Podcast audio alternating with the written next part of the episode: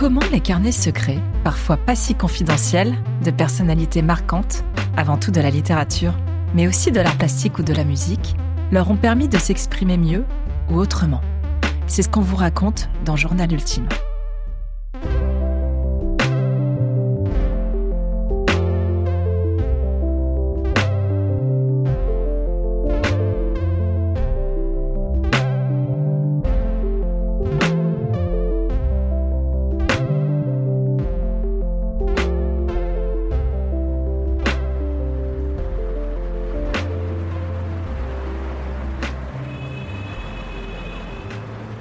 C'est la cinquième plus grande ville de Pennsylvanie.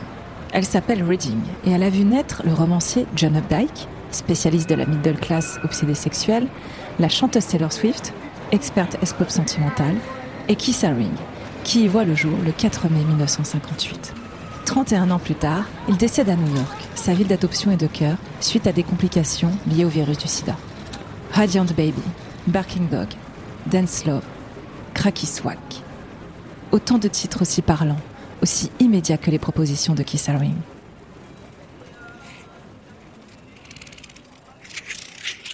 Les traits épais et noirs des peintures leur confèrent un graphisme particulier, très pop, sentiment renforcé par les traits empruntés aux comics américains, qui donnent du mouvement aux œuvres toujours linéaires de Keith Haring. Les couleurs, omniprésentes, sont souvent primaires. Les motifs de Keith Haring ont, malgré sa carrière éphémère, fait le tour du monde en un clin d'œil facilement reconnaissable, identifiable, parfois l'illustration la plus efficace qu'il soit d'un slogan. En déclinant ses œuvres sur des t-shirts, des tasses, des sacs ou des casquettes, Kissaring a été accusé, à tort, de mercantilisme. Mais ce serait oublier son activisme. Pour le pacifisme, l'égalité des droits, quelle que soit sa couleur de peau, son sexe ou sa classe sociale. Contre l'apartheid, le sexisme, le capitalisme, la mainmise sur la nature et la pollution, contre le sida. L'une de ses affiches pour Act Up reprend d'ailleurs la célèbre formule de l'association Silence égale mort, tout en représentant trois singes inspirés de la philosophie chinoise qui se cachent la bouche, les yeux et les oreilles. J'ai les idées noires. Encore une fois, je suis perdu. Ou devrais-je plutôt dire que je n'ai jamais cessé de l'être? Je ne sais pas ce que je veux, ni comment faire pour l'atteindre. J'ai l'air de savoir ce que je veux et tout faire pour l'obtenir, mais c'est faux. En réalité, je n'en ai aucune idée. C'est sans doute parce que j'ai peur, peur d'avoir tort, et j'ai sans doute peur d'avoir tort car je me compare toujours à d'autres gens, d'autres expériences, d'autres idées. Keith Haring a encore 18 ans lorsqu'il écrit ces lignes, le 19 avril 1977 à Pittsburgh, Pennsylvanie, sur la première page de son journal intime.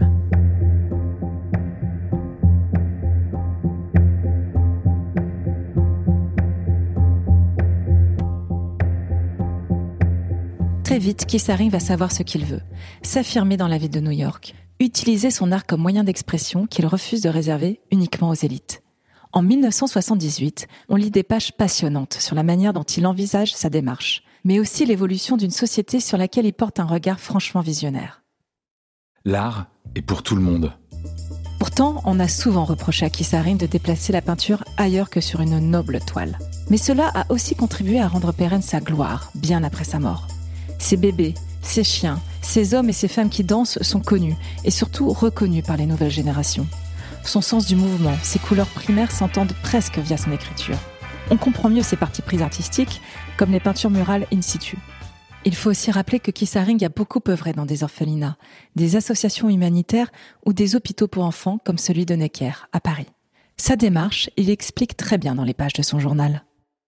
J'ai tenté, autant que j'ai pu, d'adopter une position nouvelle, un état d'esprit différent vis-à-vis de la vente de mes œuvres, en les réalisant publiques ou en faisant des choses commerciales qui fonctionnent différemment des modes extravagantes créés par le marché de l'art. J'ai essayé autant que j'ai pu de prouver encore et encore que je désirais constituer un portrait très sincère et j'ai essayé de dénoncer le système et la politique du monde de l'art en transgressant autant de règles que possible, tout en établissant pour moi-même une position d'artiste de plus en plus solide. Parfois j'ai réussi, mais au total, je ne suis même pas sûr que les gens m'aient compris. Et j'ai parfois l'impression de faire du surplace. Aussi accessible et immédiate que son art, son écriture tape juste.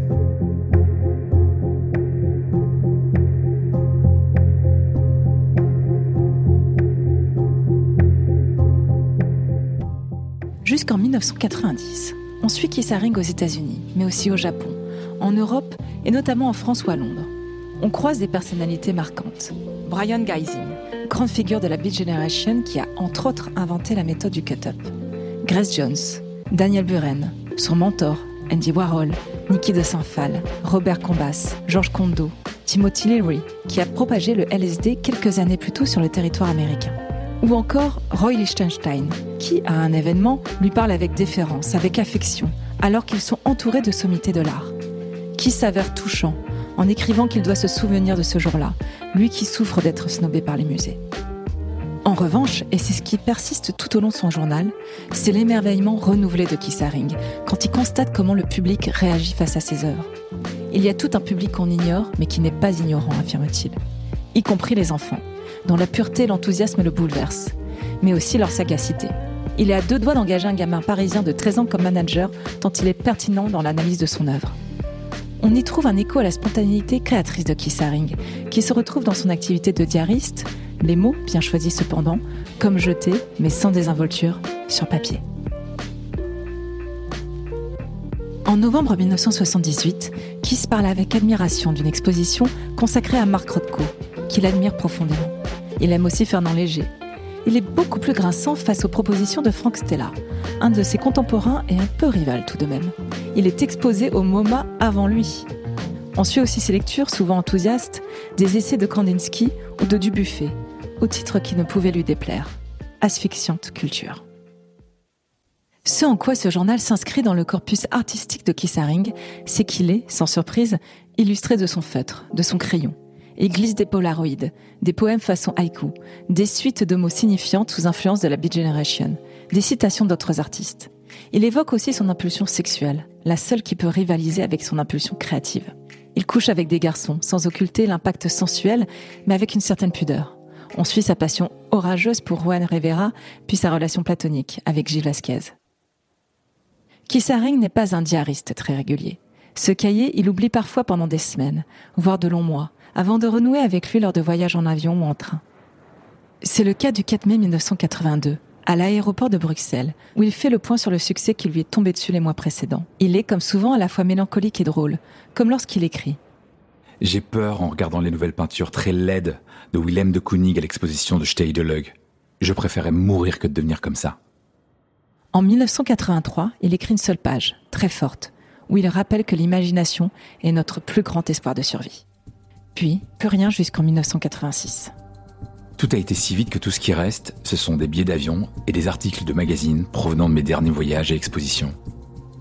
Ce qui l'encourage sans doute, à partir de cette période, à rendre compte plus souvent de son quotidien, prosaïque, affectif et artistique, de ses envies, de ses doutes. On devine qu'il ne se parle plus uniquement à lui-même, mais aussi à nous.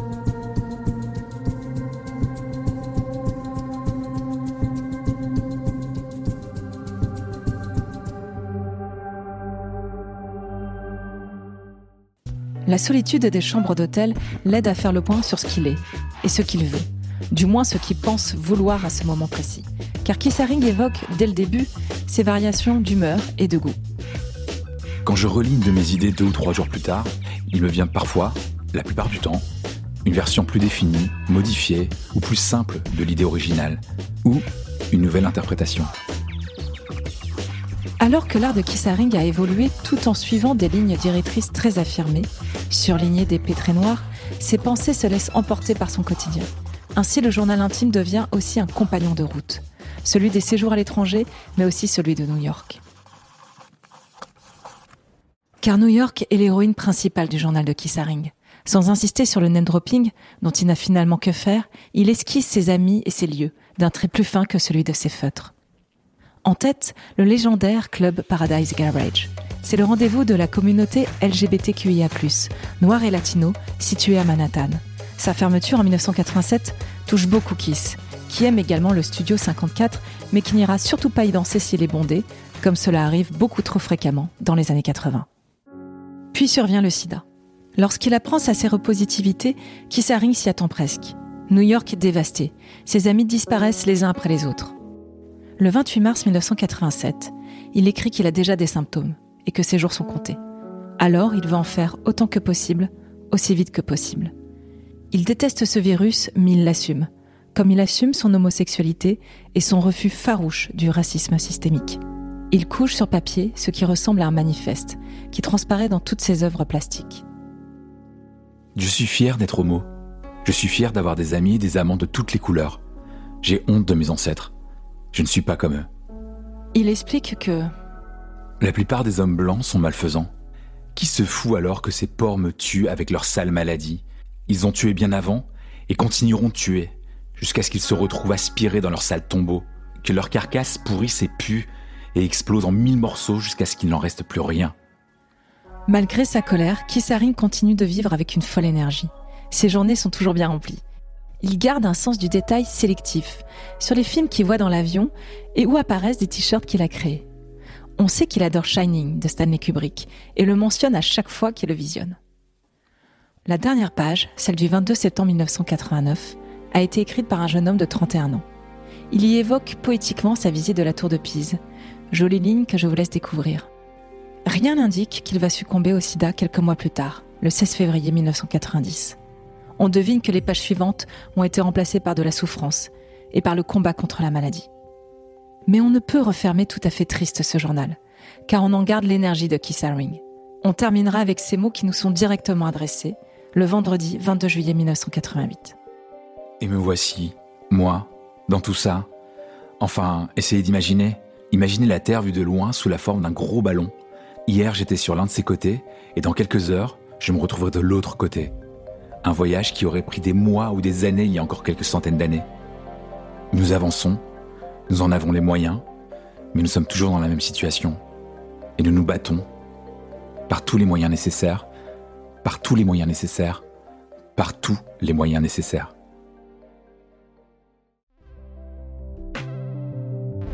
Dans d'autres épisodes de Journal Ultime, nous parlons de carnets tenus par des artistes ayant quelques points communs avec Keith Haring. Le dramaturge Jean-Luc Lagarce, qui raconte ses amours homosexuels et le sida, qu'il combat quelques années avant d'y succomber, quatre ans après Keith Haring. L'essayiste et romancière Suzanne Sontag, pour sa loyauté artistique et l'amour de New York, malgré tout. Ou encore Anaïs Nin, qui a fait de son journal une œuvre complète, a priori aux antipodes de Kissaring, qui s'en est tenu au format carnet de bord amélioré. Mais elle a tout autant, d'une autre manière, revendiqué la liberté de ses pratiques sexuelles. Journal Ultime est un podcast créé, écrit, incarné par Sophie Rosemont et produit par Odayo pour Podlific. Le générique a été composé par Yael Naïm. Pour les extraits du livre, nous entendons la voix de Romain Burel. Cet épisode a été mixé par François Berchenko et Nicolas Loncle. Le journal de Kissaring est disponible aux éditions Flammarion et a été traduit par Stéphanie Alcofer pour cette version française datant de 2010.